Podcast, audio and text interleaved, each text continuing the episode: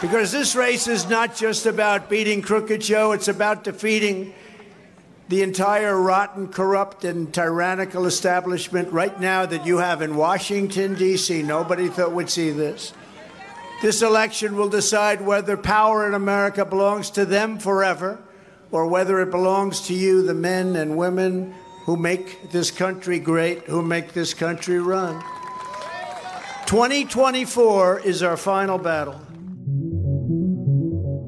Da ist er mal wieder, Donald Trump, und spricht ein Jahr vor der Wahl von der finalen Schlacht, die es zu gewinnen gilt. Am 5. November 2024 wählen die Amerikaner ihren Präsidenten. Könnte es wirklich wieder Trump werden? In den neuesten Umfragen liegt er vorne. Auch darum wird es heute gehen im FAZ-Podcast für Deutschland. Und wir schauen uns generell an, was gerade in den USA passiert, nämlich die Einigung, die es gestern beim Government Shutdown gab und den USA-Besuch von Chinas Präsident Xi Jinping. Außerdem frage ich, wer ist Nikki Haley? Denn sie ist gerade dabei, bei den Republikanern auf Platz zwei hinter Trump zu klettern. Und ich kann mit dem Journalisten Martin Klingst sprechen, der momentan als Gastforscher in Harvard ist und von vor Ort erzählen kann, wie schlimm es mit der antisemitischen Stimmung dort ist. Also ein volles Programm, deswegen heute ein bisschen Überlänge. Entschuldigung dafür. Heute ist Mittwoch, der 15. November. Dank für die Mitarbeit geht an Ole Kaiser, Laura Albermann, David Langer und David Brucklacher. Mein Name ist Angelika Fei. Schön, dass Sie zuhören. Die USA sind immer noch einer der wichtigsten Akteure der Weltpolitik und heute trifft sich der amerikanische Präsident mit einem anderen oder dem anderen sehr wichtigen Akteur, dem chinesischen Präsidenten Xi Jinping. Also ein Spitzentreffen. Darüber und generell über die aktuellen Entwicklungen in den USA kann ich jetzt mit Sophia Dreisbach sprechen. Sie ist für die FAZ Korrespondentin in Washington. Hallo Sophia. Hallo liebe Angelika. Also Xi Jinping und Joe Biden treffen sich heute am Rande des Gipfels der Asiatisch-Pazifischen Wirtschaftsgemeinschaft in Kalifornien. Mit welchem Fokus schaut man in den USA auf dieses Treffen? Also als erstes wird das schon als großer Erfolg begriffen, dass es überhaupt zu diesen Treffen kommt. Also als Ziel ist ausgegeben erstmal eine ziemlich ja, sozusagen bescheidener Wunsch, nämlich die Normalisierung der Beziehungen.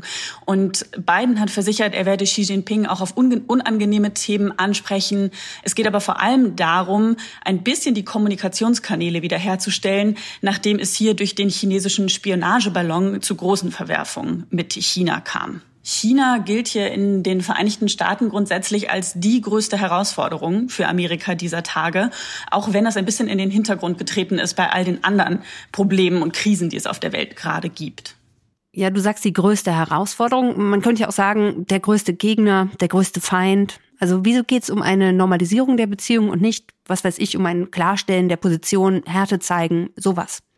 Biden hat durchaus beides vor. Gestern Abend hat er bei einer Veranstaltung gesagt, es gehe auch darum, die amerikanische Führungsrolle bei China klarzumachen. Aber es ist nun mal so, dass es viele Krisen auf der Welt gibt. Und dieser Kommunikationskanal, der gekappt wurde, nachdem Pelosi, die damalige Sprecherin des Repräsentantenhauses in Taiwan war, ist entscheidend für brenzlige Momente im südchinesischen Meer, aber auch eben für Sachen, die grundsätzlich zwischen diesen beiden großen Mächten verhandelt werden müssen. Ja, wir sprechen über Weltpolitik, aber wer in der Weltpolitik mitspielen will oder auch nur im eigenen Land handeln können will, der sollte ja auch zahlungsfähig sein. Und den USA drohte aber ja diesen Freitag der Government Shutdown, also der Stillstand der Regierung.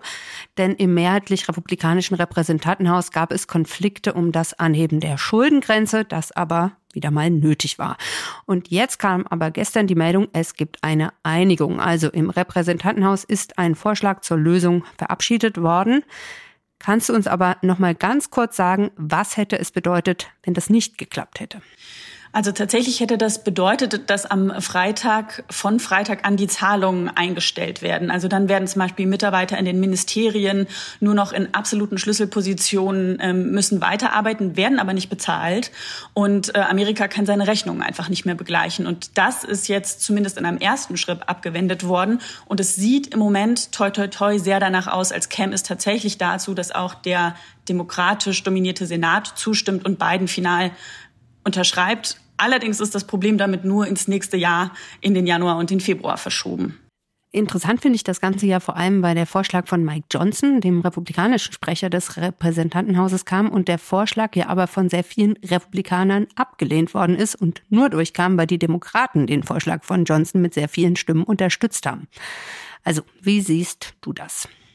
Ja, es ist bemerkenswert. Also Mike Johnsons Vorschlag ist auf jeden Fall auf Gnaden der Demokraten durchgegangen, aber darauf hatte er auch schon ein wenig gehofft. Es ist einfach so, er verteidigt sich damit, sagt, ich bin jetzt gerade frisch im Amt. Ich meine, Kevin McCarthy ist über genau diese Debatte gestürzt worden vor wenigen Wochen. Und er sagt, unsere erste Pflicht ist jetzt hier einem Land, diesem Land, vor allem vor den Feiertagen, vor Thanksgiving, vor Weihnachten, kann keinen Shutdown zuzumuten, sondern den Amerikanern sozusagen ähm, für sie durchzusetzen, dass wir hier noch weiter debattieren können, bevor es hier wieder zur absoluten Katastrophe der Zahlungsunfähigkeit kommt. Okay, und du hast es ja gerade schon gesagt, sein Vorgänger ist genau deshalb von einer sehr rechten Gruppe gestürzt worden, oder es war quasi der letzte Sargnagel, dass McCarthy beim letzten Mal die Zahlungsunfähigkeit mit den Demokraten zusammen abgewendet hatte.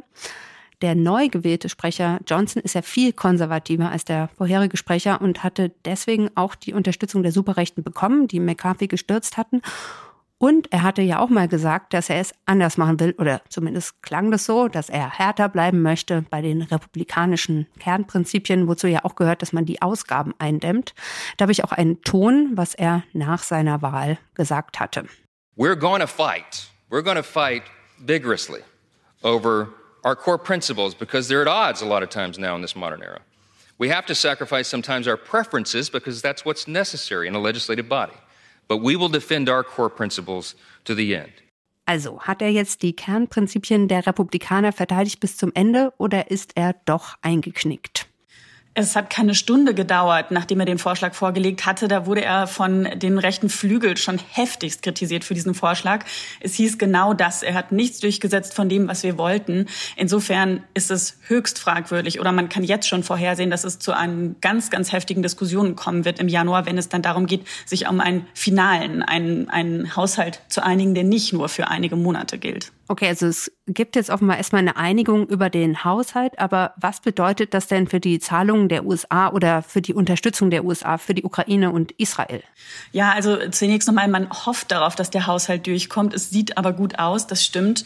Und bemerkenswert ist, dass in diesem jüngsten Vorschlag keine Israel- und Ukraine-Hilfen festgelegt sind. Das ist ja sowieso eines der großen Streitthemen zwischen Demokraten und Republikanern. Die Republikaner im Repräsentantenhaus haben symbolisch ein Hilfspaket für Israel verabschiedet, das eben getrennt ist von dem von der Ukraine. Und Biden möchte das unbedingt alles in einem Paket durchbringen, denn er weiß um den Widerstand, der ihm bezüglich der Ukraine-Hilfen entgegenschlägt. Also das heißt, gerade gibt es erstmal noch keine Zahlungen an Israel oder die Ukraine. Darauf muss dann quasi noch gewartet werden oder der Kampf darum kommt dann im Januar?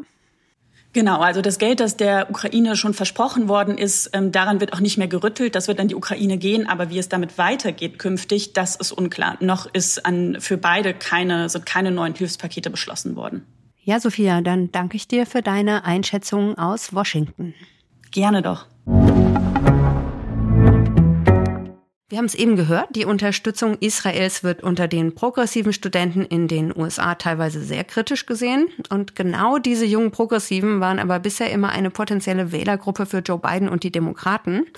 Und jetzt ist eben die Frage, wird seine Pro-Israel-Haltung Joe Biden bei den Präsidentschaftswahlen wichtige Stimmen kosten? Darüber und natürlich auch über Donald Trump kann ich jetzt mit unserem Online-Politikchef und Nachrichtenchef Andreas Ross sprechen, der bis vor fünf Jahren auch Korrespondent in Washington war. Hallo Hallo Andreas. Hallo Angelika. Also was denkst du, wie sehr könnte seine Unterstützung Israels Joe Biden noch in die Bredouille bringen? Ich bin da zwiegespalten. Ich glaube schon, dass es ein Problem ist. Ich würde davor warnen, die, äh, den Ausgang der Wahl 2024 in ziemlich genau einem Jahr zu sehr aus der heutigen Situation heraus zu beurteilen. Ich bin mir sicher, dass noch so viele große Aufreger im nächsten Jahr auf uns zukommen werden, dass ich nicht unbedingt glaube, dass die Wut, die offenbar viele, gerade auch jüngere Amerikaner auf der linken Seite jetzt gegen Biden empfinden, wegen der Palästina-Frage, heute in einem Jahr noch eine so große Auswirkung direkt hat.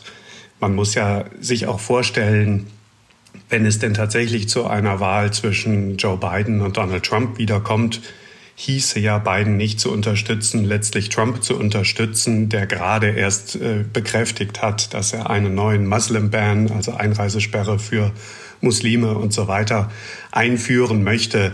Das ist ja durchaus möglich, dass das in den nächsten zwölf Monaten nochmal den einen oder anderen zum taktischen Umdenken bringt. Ich würde nur trotzdem die Sache ernst nehmen, weil ich glaube, dass sie ein sowieso bestehendes Problem von beiden verschärft, nämlich eine allgemeine Wahrnehmung von vielen Wählern und Wählergruppen, auf die er eigentlich angewiesen ist, dass er einfach ein alter Mann mit anderen Instinkten ist, dass er nicht mit der Zeit gegangen ist, dass er nicht das fühlt, was große Teile der Demokratenbasis fühlen und wenn sich dieses Gefühl wegen Palästina, aber zusammen mit vielen anderen Themen verstärkt, dann hat Biden wirklich ein strukturelles Problem.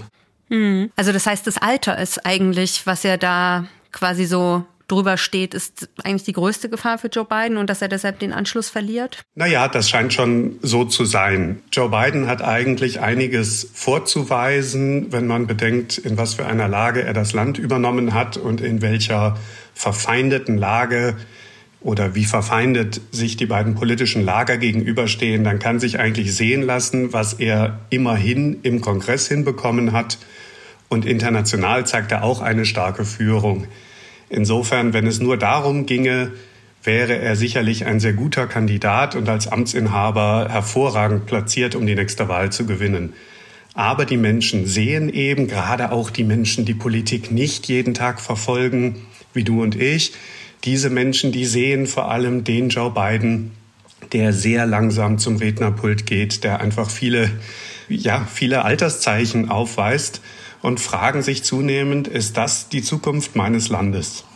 Und insofern hängt ihm sein Alter schon wie ein Mühlstein um den Hals, das muss man wohl so sagen. Und wäre es jetzt theoretisch denkbar, es ist ja noch ein Jahr bis zur Wahl, dass er doch noch das Handtuch wirft und jemand Jüngerem den Vortritt lässt? Ja, es hat kürzlich in Washington eine, eine Studie oder eigentlich nur eine, ein, ja, ein Papier aus der Brookings Institution ein bisschen Furore gemacht, in dem nochmal so vorgeführt wurde, was passiert, wenn Joe Biden zu welcher Zeit sagen würde, er macht es doch nicht oder wenn er schlicht nicht in der Lage wäre, nochmal anzutreten aus zum Beispiel gesundheitlichen Gründen. Und ein Tenor war, er müsste im Prinzip dieses Jahr noch sagen, ich habe meine Meinung geändert, ich mach's, dann könnten noch relativ reguläre Vorwahlen in der Demokratischen Partei stattfinden. Klar, ganz regulär wäre es nicht. Leute, die anderen Kandidaten müssten sich in Windeseile erklären.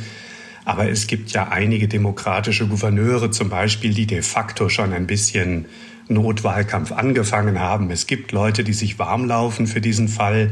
Zum Beispiel die Gouverneure von Kalifornien oder Michigan, äh, Gary Newsom, Gretchen Whitmer und andere.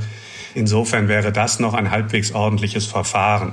Sollte Joe Biden in der ersten Hälfte des nächsten Jahres zum Schluss kommen, dass er nicht der Kandidat sein kann, dann müsste die Demokraten auf Vorwahlen praktisch verzichten in den meisten Bundesstaaten und würden auf ihrem großen Parteitag, der ja normalerweise eigentlich nur so eine, so eine Krönungsmesse für den schon feststehenden äh, Kandidaten ist, dann müssten sie tatsächlich auf dem Parteitag schachern und überlegen, äh, wen sie aufstellen. Das wäre sicherlich äh, die für die Demokratische Partei noch schädlichere Variante. Aber das ist alles im Konjunktiv. Äh, Joe Biden ist ziemlich fest von sich überzeugt und insofern äh, würde ich mal denken, das realistischste Szenario ist, dass er noch mal antritt und dass ihn die Partei nicht daran hindern wird. Mhm. Dann schauen wir mal auf Donald Trump. Also kann es wirklich sein, dass er der Präsidentschaftskandidat der Republikaner wird und die Wahl in einem Jahr gewinnt? Also in Umfragen liegt er ja derzeit vorne bei der New York Times in fünf von sechs Swing States. Mm, aber bei den, bei den tatsächlichen Wahlen, zum Beispiel in Virginia, die es letzte Woche auch gab, da haben die Demokraten gut abgeschnitten. Also die Antwort auf Frage 1 lautet ja. Das kann auf jeden Fall sein. Dass er der Kandidat wird, ist sehr, sehr wahrscheinlich.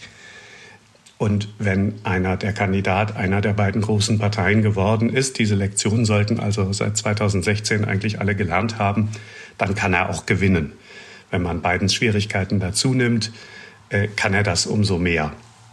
Ähm, die Regionalwahlen, Virginia ist ein sehr spezielles Pflaster, weil der Staat sozusagen so zweigeteilt ist. Äh, der immer dichter besiedelte Norden dieses Bundesstaats ist de facto der Speckgürtel um Washington herum, eine absolute Demokratenhochburg.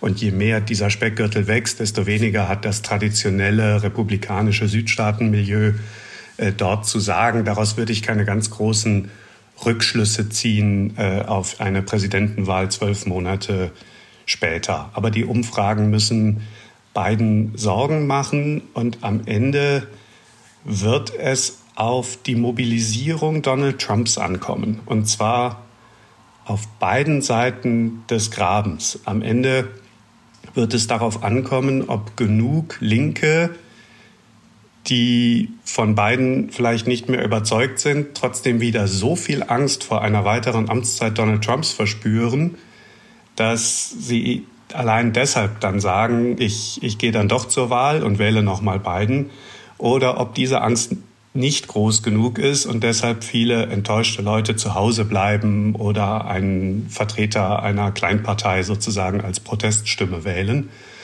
Und insofern hängt Bidens Schicksal sehr stark an letztlich in Trumps Händen, der natürlich auch seine eigenen Leute mobilisieren muss, klar. Mhm. Und die Gerichtsprozesse, da sind ja echt wirklich einige jetzt, die nächstes Jahr kommen. Könnte das Trump noch gefährden? Naja, man möchte glauben, müsste doch. Aber die Sache ist auch hier kompliziert. In der Vorwahlphase, in der die Republikaner ja nun sind, zählt ja erstmal die die zählen ja die Hardcore-Parteianhänger, nicht so sehr die unpolitischeren Leute in der Mitte, die beteiligen sich nicht an Vorwahlen in der Regel.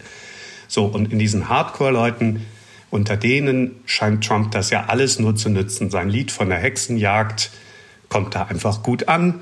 Und äh, also er hat nach jeder Anklage Rekordsummen an Spenden eingenommen. Und er nützt jetzt, das zeichnet sich ab, diese Verfahren als große Wahlkampfbühne. Und ich glaube, dass es nicht nur viele sagen, oh, oh, der kann ja gar nicht richtig Wahlkampf machen, der muss ja die ganze Zeit vor Gericht sitzen. Ja, aber wer ist auch vor Gericht oder zumindest vor dem Gerichtsgebäude? Die Medien. Ja, und Trump weiß, die Medien für sich einzuspannen, auch wenn die Medien dann zu 90 Prozent gegen ihn eingestellt sind. Er weiß trotzdem, diese Aufmerksamkeit zu nutzen, und am Ende, wir vergessen immer, wir reden so viel über Joe Bidens Alter, aber Trump ist ja auch alt geworden. Mhm. Der tut sich auf der großen Bühne, auf der Kundgebung auch noch schwerer, um seine, äh, seinen angeblich gestohlenen Wahlsieg herumkreisenden Gedankenschleifen rauszukommen, einen Satz, den er angefangen hat, auch wirklich irgendwie zu beenden. Und am Ende ist dem das ganz lieb. Stattdessen das größte denkbare Polit-Justiz-Drama aller Zeiten äh, an so ziemlich jedem Tag des kommenden Jahres aufzuführen. Da ist er die Hauptperson. Kein Journalist auf der Erde wird es aufregender finden, was Joe Biden irgendwo in einem Kreis sagt über die Politik, die er nächstes Jahr machen wird. Es wird ein Trump-Jahr werden, so oder so. Und insofern glaube ich, dass Trump dadurch immer noch Siegchancen hat. Aber er will auch nicht so tun, als sei es jetzt äh, sozusagen geritzt für ihn. Es wird knapp sein. Ich glaube nicht, dass vielleicht noch hinzugefügt, dass es in Amerika viele Menschen gibt, die sich noch nicht entschieden haben, ob sie Trump oder Biden wählen. Es geht am Ende nur um die Mobilisierung, wer bleibt zu Hause und wer geht hin. Ja. Du hast jetzt gerade erwähnt, dass er ja vielleicht doch nicht mehr so fit und schnittig ist. Und eine Bühne, auf der, auf der er ja nicht auftaucht, sind die Fernsehdebatten der republikanischen Kandidaten. Es gibt ja außer Trump noch andere. Da hat jetzt wieder eine Fernsehdebatte stattgefunden und da hat sich äh, hat eine neue Kandidatin von sich reden gemacht. Das ist ja irgendwie nach jeder Fernsehdebatte, habe ich das Gefühl, redet man über irgendwen anders, der jetzt irgendwie der neue Hoffnungsträger ist, der es vielleicht doch noch gegen Trump schaffen könnte. Diesmal war es dann Nikki Haley und äh, ja, sie klettert gerade in den Umfragen nach oben, ehemalige Gouverneurin von South Carolina und unter Trump war sie UN-Botschafterin und liegt jetzt so mit Ron DeSantis auf Platz zwei hinter Trump, natürlich mit riesigem Abstand, aber immerhin. Und ähm, ja, einfach mal zum Reinhören hier ein Statement von ihr aus der Fernsehdebatte zur Außenpolitik, was doch schon sehr anders klingt als Trump. When you look at Ukraine, don't think for a second. Now everybody wants to move away from Ukraine. They'll want to move away from Israel a year from now. America can never be so arrogant to think we don't need friends. After 9-11, we needed a lot of friends. Now is the time to get partnerships. Kannst du uns noch mal ein bisschen mehr zu ihr sagen oder auch diese Fernsehdebatte noch mal einordnen? Naja, die Fernsehdebatte ist der Kindertisch. Äh, ich glaube nicht, dass Donald Trump sie schneidet, weil er nicht mehr so gut drauf ist, sondern weil er es schlicht nicht nötig hat. Die anderen strampeln sich da ab. Der mit gigantischem Abstand führende Kandidat, Donald Trump, der Mr. President, ist nicht dabei und macht dadurch, durch sein Fernbleiben, diese Sachen für die Medien langweiliger, weil ohne Trump ist es immer langweiliger. Äh, also auf einmal hören schon wieder nur noch Leute zu, die sich für Politik so richtig interessieren. Und er, er nimmt ihr alle alle Bedeutung und führt meistens noch irgendwo ein, ein Gegenspektakel auf. Da können wir also sogar auch einen Ton von spielen, den habe ich noch rausgesucht, wo er sich auch äh, lustig macht, weil er hat parallel zur Fernsehdebatte, äh, hat er eine Gegenveranstaltung gemacht und hat sich da auch geäußert zur Fernsehdebatte, äh, hat er sich herabgelassen, mal was zu sagen und auch eben zu Ron DeSantis und Nikki Haley können wir ja auch noch mal kurz reinhören. In the primary, we're leading the field with an average of 61% for Trump. And you have about, what, seven or eight candidates left? I think they're at a debate tonight. Nobody's talking about it, everybody's watching. So it's 61% for your favorite president, me, and 10% for Ron DeSanctimonious, and 7% for Bird Brain. You know Bird Brain? Ja, genau, das bestätigt ja genau das, was du gerade gesagt hast. Genau, und wir haben jetzt äh, monatelang über Ron DeSantis, den Trump eben Ron DeSanctimonious, also sozusagen Ron Scheinheilig nennt und äh, der eigentlich völlig am Boden ist, äh, viel zu hohe Erwartungen, ein ganz hölzerner Kandidat, er hat's nicht drauf, deshalb jetzt also von vielen Leuten die Hoffnung auf Nikki Haley, dass sie wenigstens eine geringe, eine gewisse Rolle spielt, äh, auch für Trump darf man dem Umstand ablesen, dass sie wichtig genug ist, einen Spitznamen von ihm zu kriegen, einen sehr bösen Spitznamen. Birdbrain, Spatzenhirn nennt er sie, ist immerhin die Frau, die er, Trump, zur UN-Botschafterin gemacht hat und mit der er auch eigentlich so äh, zumindest öffentlich halbwegs im Guten auseinandergegangen ist, aber er betrachtet sie als Verräterin. Äh, der Ton, den du eben gespielt hast, zeigt ja, dass es in der Republikanischen Partei durchaus noch Leute gibt, die Bündnispolitik wichtig finden, die äh, Unterstützung nicht nur für Israel, sondern auch für die Ukraine weiterhin wichtig finden, die Zusammenarbeit mit Verbündeten in Europa wichtig finden. Das ähm, ehrt Frau Haley, dass sie sich traut, das auf der Bühne zu sagen. Sie ist damit alles andere als allein. Aber Wenig spricht dafür, dass die Wählerdynamik solche Kandidaten ganz besonders unterstützt.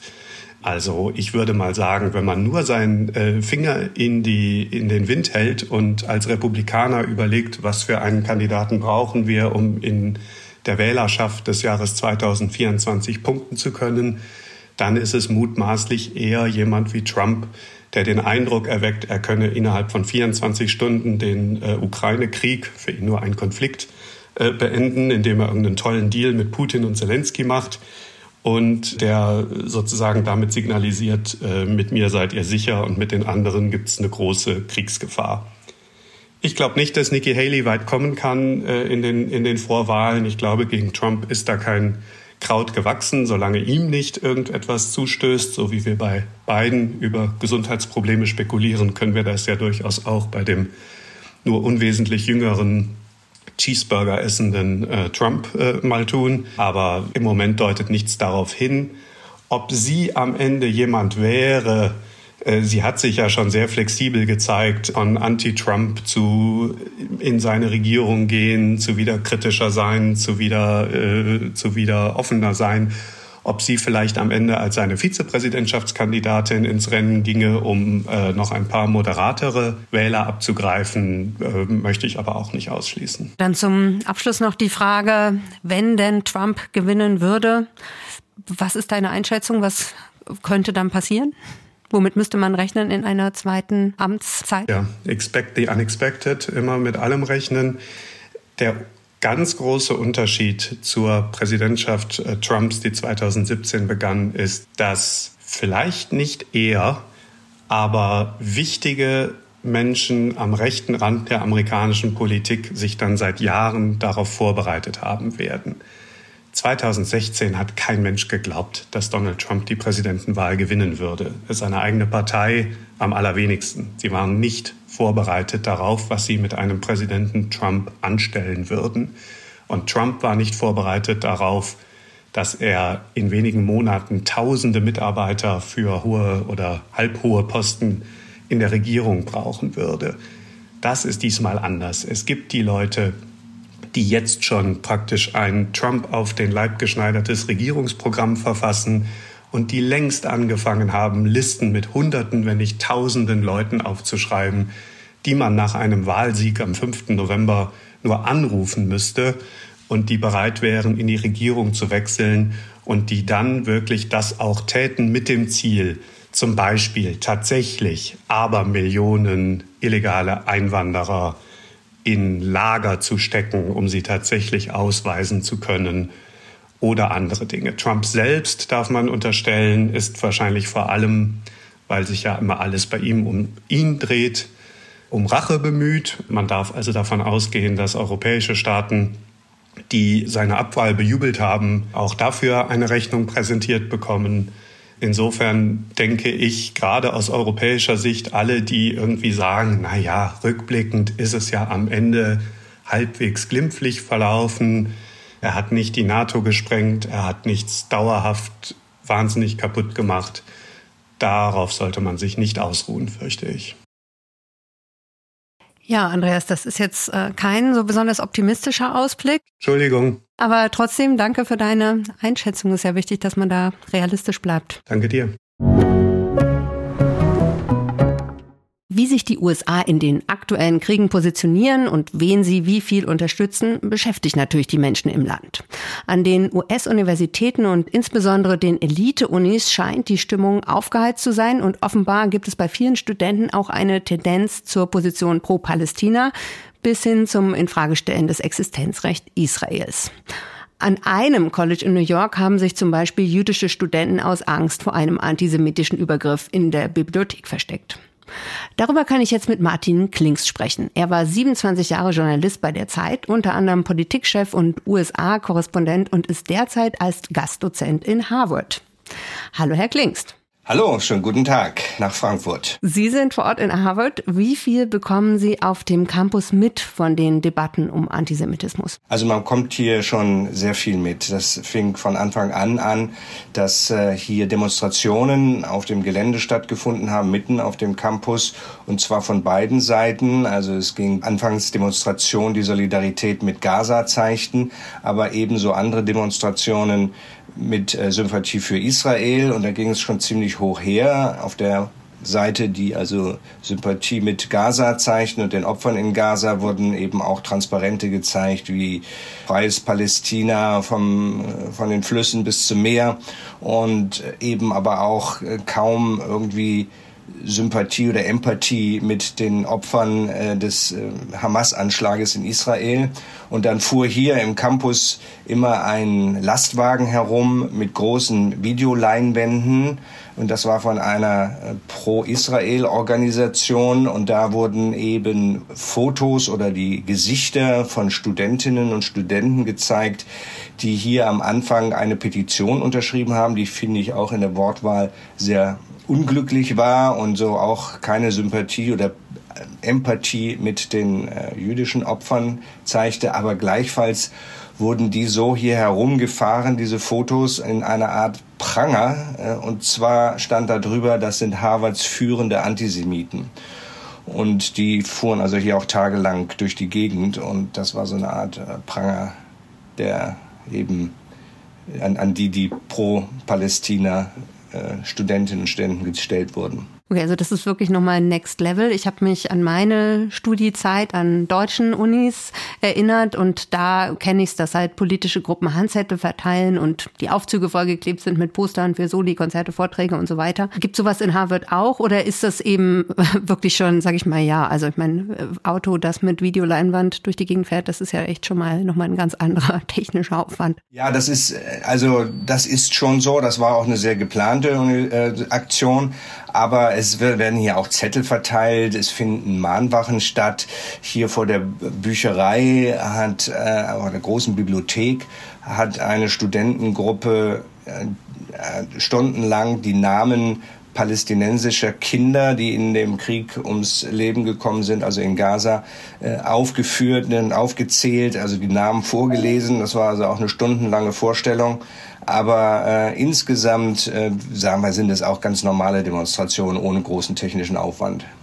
Und die finden eben auf dem Harvard-Gelände auch statt. Das hat auch eine große Diskussion hier gegeben, wie sich Universitäten überhaupt dazu positionieren. Da gibt's ja auch äh, einen richtigen Wildwuchs. Also Harvard wurde die neue Präsidentin, die ja erst äh, seit diesem Sommer im Amt ist, die hat relativ spät reagiert und äh, das wurde ihr auch angekreidet. Äh, andere haben früher äh, reagiert, wie zum Beispiel die Präsidentin der benachbarten Universität hier des MIT. Aber äh, andere haben auch gar nichts gesagt. Die Frage ist auch immer, wie sich Universitäten verhalten. Manche sagen, wir sind doch aber auch der Raum, äh, in dem sich eben auch konträre Meinungen äußern sollen. Wir halten uns selber mit Meinungen völlig zurück und lassen das, überlassen das dem freien Spiel der Kräfte. Aber das ist natürlich hier in dieser Atmosphäre kaum noch möglich. Und dann geht es natürlich auch darum, wir haben es hier mit privaten Universitäten äh, zu tun, also jedenfalls Harvard und MIT und andere, Columbia in, in, in New York oder George Washington University in, in Washington, D.C., die werden ja, haben ja alle private Geldgeber und die fürchten jetzt natürlich, dass durch diesen aufgeheizten Konflikt und durch die schwierige Positionierung der Universitätsleitungen, also Geldgeber ihr Geld zurückziehen, was auch schon passiert ist. Also es haben auch schon einige Spender, Großspender ihre Beiträge zurückgezogen. Also hier in, in äh, Harvard heißt es zum Beispiel in der Kennedy School of Governance, dass äh, die äh, amerikanisch-jüdische Familie Wexner ihre Beiträge äh, zurückgezogen hat. Würden Sie denn jetzt sagen, vielleicht auch von Ihrem Eindruck mit Gesprächen mit ähm, Studierenden, dass Antisemitismus an den US-Elite-Unis und damit ja auch unter dem künftigen Führungspersonal der USA wirklich ein Problem ist? Also was mich wirklich erstaunt, und äh, ich bin ja nun seit vielen Jahrzehnten immer wieder in den USA, ist doch diese vehemente Parteinahme für die Opfer in Gaza und unter Außerachtlassung der jüdischen Opfer in Israel. Also nicht, dass die völlig vergessen werden, aber das andere hat sich völlig in den Vordergrund geschoben. Also jetzt reden alle nur über den Krieg und über die palästinensischen Opfer und keiner redet mehr sozusagen über den Massenmord, der am Anfang dieses Krieges stand. Das wundert mich schon sehr. Das hätte ich in dieser Vehemenz auch nicht äh, wirklich nicht für möglich gehalten. Und das sind ja jetzt nicht nur arabischstämmige Amerikaner oder Studentinnen und Studenten, die hier aus arabischen Ländern kommen äh, und studieren, sondern das geht durchweg durch die gesamte, würde ich sagen mal, liberale amerikanische äh, Klasse, die hier wirklich ziemlich aufgebracht ist und ich glaube, man muss ein bisschen unterscheiden. Also das hat nicht immer nur was mit Antisemitismus zu tun. Natürlich bei einigen schon, das würde ich auch, auch so sehen. Also das sind auch völlig unbedachte oder auch gezielte Äußerungen gegen Israel, die das Existenzrecht Israel auch in Frage stellen oder absolut verneinen. Aber es gibt auch eine große Empörung, äh, die sich jetzt ähm, seit langem schon bestehende Empörung über Amerikas Israel-Politik, die sich jetzt Bahn bricht. Und die hat natürlich irgendwie Fahrt angenommen schon durch diese äh, letzten Jahre in Netanyahu und durch die schleichende Beseitigung oder den schleichenden Abbau des Rechtsstaats in Israel aber die äh, hat schon ihre Wurzeln viel früher. Also es gibt ja hier jedes Jahr eine große Konferenz in Washington DC der jüdischen Lobbyorganisation APAC. Das ist eine eher, sagen wir mal, äh, von Mitte bis rechts gehende Lobbyorganisation. Da hat sich schon vor vielen, vielen Jahren auch eine Gegenorganisation J Street, eine eher liberal äh, jüdische amerikanische Organisation gebildet, weil denen APEC einfach auch zu äh, radikal in ihrer Unterstützung der israelischen Siedlungspolitik war. Und äh, es hat kein amerikanischer Präsidentschaftskandidat, der irgendwas werden wollte, konnte sich sozusagen aus dieser APEC-Veranstaltung im Sommer herausziehen. Die haben da alle geredet und ich finde auch problematische Dinge geredet. Also selbst Obama, der jetzt ein, finde ich, äh, nicht nur eine sehr, sehr gute Stellungnahme zu dem Konflikt abgegeben hat, indem er die Empathie zeigt für beide Seiten, also für die Opfer beider Seiten, sondern er hat auch in einem Podcast gesagt, äh, dass sich hier jeder Politiker irgendwie die Hand verbrannt hat und Fehler gemacht hat, inklusive er selber. Und das stimmt. Er ist, als er Präsidentschaftskandidat wurde, 2008 im Sommer, und ich saß selbst im Raum in Washington, da hat er in der APEC-Veranstaltung als Präsidentschaftskandidat, kurz bevor er selber nach Israel und ins Palästinensergebiet gefahren ist, hat er gesagt, er steht ein für Jerusalem als ungeteilte Hauptstadt Israels. Also Jerusalem hat ja sozusagen eigentlich haben beide Anspruch darauf oder erheben beide Anspruch darauf und die endgültige Regelung, was aus Jerusalem wird, soll den Friedensverträgen überlassen werden. Aber Israel hat dann natürlich inzwischen Fakten geschaffen und macht keinen Hehl daraus, dass Jerusalem ihre einzige ungeteilte Hauptstadt bleibt. Und das haben fast alle Kandidaten immer wieder gesagt. Und ich glaube, darüber ist jetzt so über diese doch sehr einseitige Parteinahme, das Hinnehmen der Siedlungspolitik im Westjordanland. Ich bin selbst dort gewesen, ich war auch im Gaza und habe mir das also mit eigenen Augen angeschaut. Das hat hier auch sehr viel Unwillen erregt, der sich jetzt auch Bahn bricht. Also man muss bei den Protesten schon ein bisschen unterscheiden. Aber trotzdem, also hat es mich diese Vehemenz gewundert und auch manchmal, dass eigentlich die äh, israelischen Opfer, die äh, inzwischen kaum noch eine Rolle spielen in der Auseinandersetzung.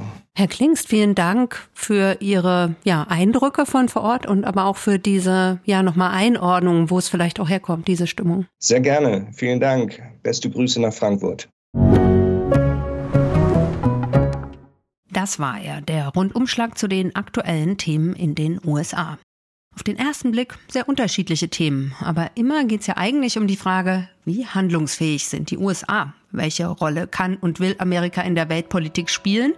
Und was bedeutet das wiederum für uns in Europa? Vielen Dank fürs Dranbleiben und Zuhören.